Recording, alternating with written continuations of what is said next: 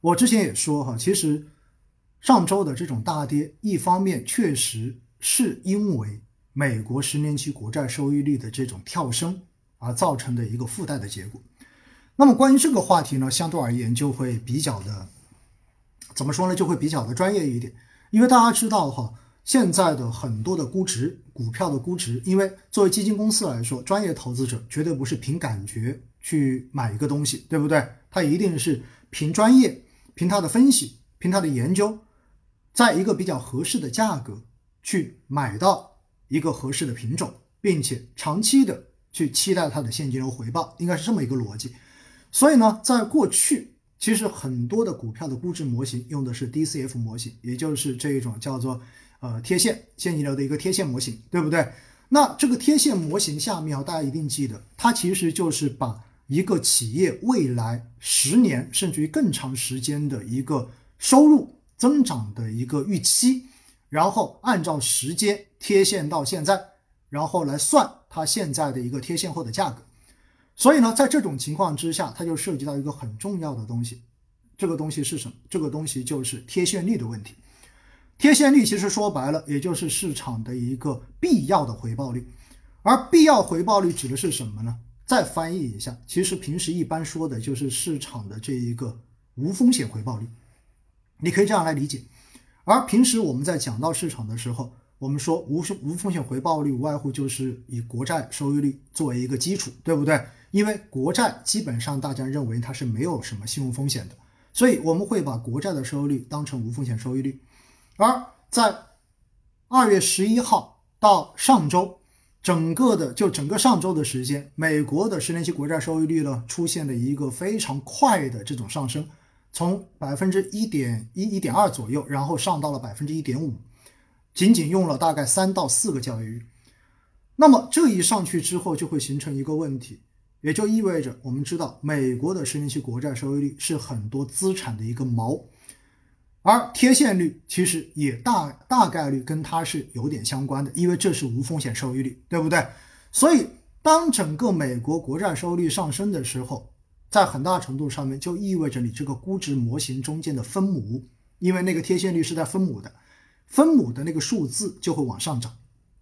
而分母的数字一旦往上涨，那就意味着你最后算出来的这个价格就会往下掉。因此，我们可以看到，在过去，也就是上一周，随着美国十年期国债收益率的跳升，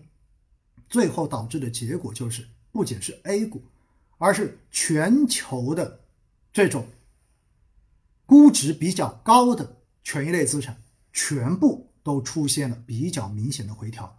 这不是中国，不是我国，而是全球都出现了。这就是上周市场出现大幅波动的第一个原因。第二个原因就是刚才所讲到的，因为过年期间大家都在搞钱，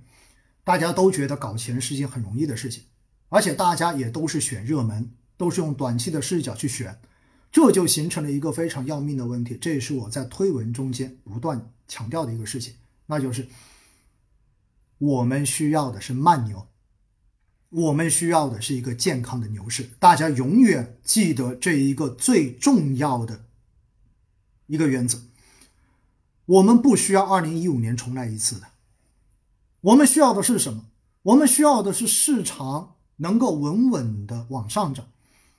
今年是建党的一百周年，我们在今年大概率要全面的落实注册制的这个改革。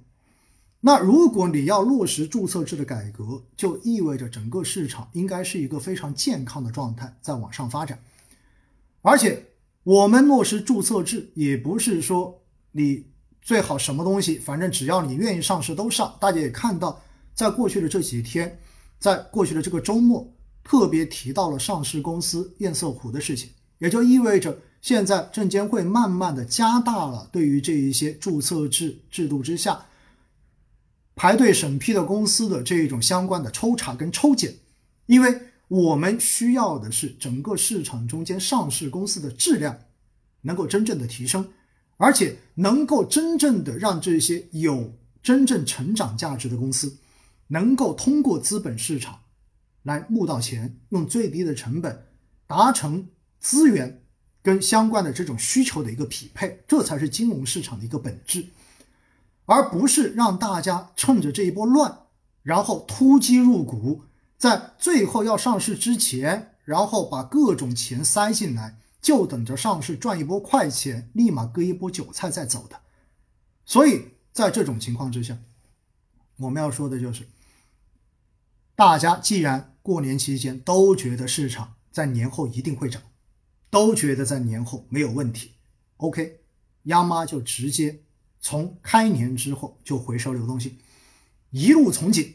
然后给市场开始降温，让大家意识到其实市场没有想象中间的那么简单，没有想象中间的说上就上，市场是有风险的，所以在某种程度上面，我觉得年后的这一波调整也是。监管机构跟高层有意为之的一个结果，就是让大家知道市场是有波动风险的。所以在上周，我们可以看到，真正市场下调的主要的都是机构的抱团股，白酒领跌，对不对？一个星期跌了百分之十七点多，整个食品饮料行业跌了超过百分之十四，然后医药也在跌，新能源也在领跌。所以在这样的情况之下，最后就出现一个结果，那就是去年年底到今年年初赶着趟进去买热门基金的这些投资者，账面上面都出现了超过百分之十以上的浮亏，而且是在一周之内实现的这样的一个浮亏。这种浮亏在某种程度上面会让这些投资者真正的意识到市场的风险。说实话，你如果跌个一天，跌个百分之二、百分之三，在某种程度上面，大家都不觉得有什么，因为后面反正又弹起来了。重要的是，如果你跌个百分之二、百分之三，市场马上就反弹，马上又回去了，甚至涨得更高，只会让大家一次次的自我增强，认为自己的选择是没有任何问题的。所以在这种情况之下，上周的这种连续调整，五个交易日大跌了四天。那么在这样的情况之下，我认为是一次非常好的风险教育。所以上周的跌，我个人认为是两方面的原因。第一方面就是确实美国的十年期国债收益率出现了这种明显的跳升，造成了对于全球高估值的权益类资产形成了估值上面的这种压制，因此它们都跌得比较惨。而第二方面就是因为。确实要给市场浇浇冷水，以免市场过热，到时候造成更多不理性的事情发生，进而放大市场的风险。所以两方面结合起来，就形成了上周的这种巨幅调整。说到这里哈，我要跟大家聊一个特别好玩的事情了。我们说今天晚上闲聊哈，今天晚上闲聊，在过年之前，然后当时呢，我们也在交流说年后到底是一个。春季躁动行情还能延续多久，对不对？然后呢，我们也看到哈，就是根据历史数据来看呢，从二零零九年一直到二零二零年，也就是一直到去年，每年从过完年之后到两会之前这一段时间，市场的交易交易的胜率是非常高的，不管是大盘小盘，基本上全部都是百分之百的胜率。所以呢，如果按照历史数据来说，今年过完年之后到两会前的这十几个交易日，应该说没有任何问题，市场应该还是要涨的。结果呢，当时我记得哈，这一个数据出来之后，我当时在我的那个市场评论的文章中间，我也有引用这个数据。那么这个数据一引用之后呢，后来在后台就有很多的粉丝直接给我发消息说：“老师，我能不能抄个作业？”那是不是意味着我现在全仓买入中证五百，或者全仓买入创业板指数，然后等到两会开的时候，我再把它卖掉？这样子是不是胜算最大的一种投资结果？我当时看完之后，哈，我我我看完这些提问之后，我就马上给他们回消息，我说历史并不代表未来。资本市场从来不是说哦，过去十年都这么走，所以这今天这一次就一定会这么走。我说这就好像抛硬币一样，你抛了前面的九次全部都是反面，那你抛第十次就一定会是正面吗？还是说一定就会是反面吗？不是的，它仍然是百分之五十、百分之五十的机会。所以当时我跟那些朋友们都说了一句话，我说你一定不要做赌博，一定不能这么做。然后今年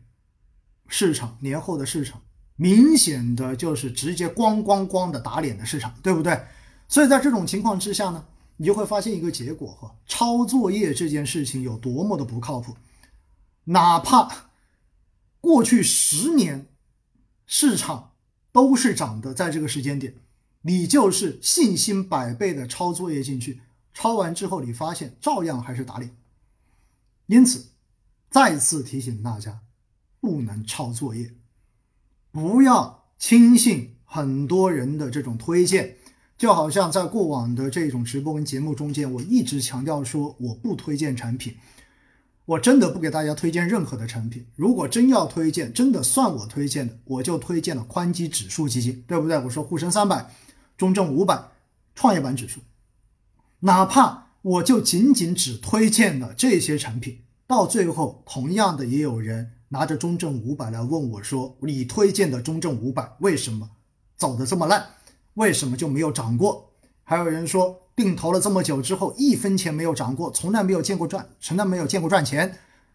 所以我觉得哈，抄作业这件事情，或者说推荐产品这件事情，从来就不是一件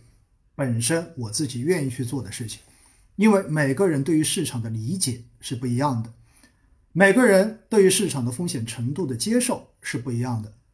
每个人在市场波动的时候。你是否能够拿得住？你是否有这个信心继续拿下去？这一个也是不一样的。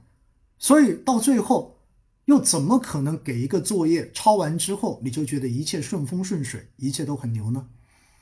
就好像在过去的这大半年时间，网络上面有很多带着大家抄作业去买白酒、去买这一些明星基金经理产品的人。那回过头来，在上周，我不是看到有很多人说吗？抖音上面也有，对不对？然后大家就开始删视频了，把曾经推荐的这些视频全部都删掉，然后留下那些自己所讲的对的东西，或者说有一些比较真性情的，在上个星期开始就已经开始跟大家哭诉，然后说啊，这个我自己亏钱亏得有多惨，对不对？然后当大家看到他哭得比自己还伤心的时候，相对而言呢，心里就好受一些了，回过头来还。有一点恻隐之心，是不是对不对？不好意思再去怪他了。其实哈，我就告诉大家，推荐产品是一件最不靠谱的事情。我在二月一号的那期直播也特意跟大家讲过，我说永远不要给你身边的朋友去推荐，永远不要给你身边的朋友去推荐产品，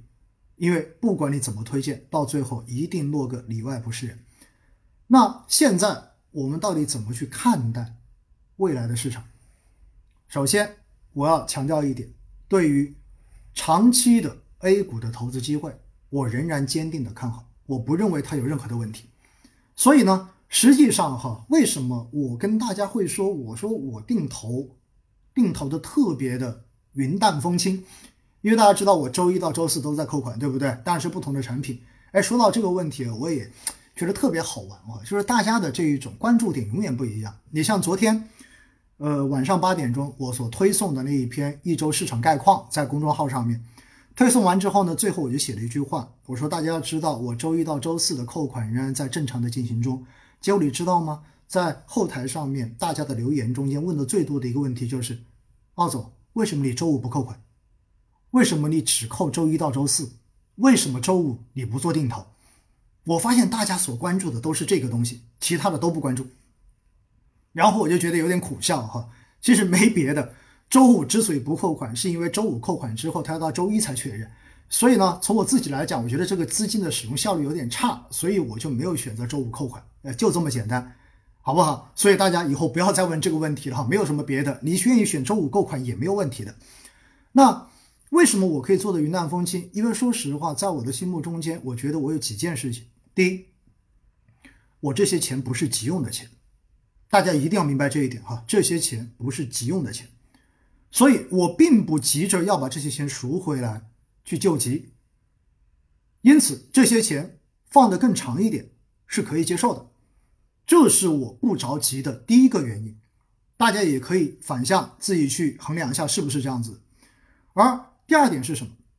第二点是我自己对于 A 股的长期投资机会是坚定看好的，所以我压根都没有怀疑过 A 股一定是震荡着往上走的这一个趋势，我从来不曾怀疑过。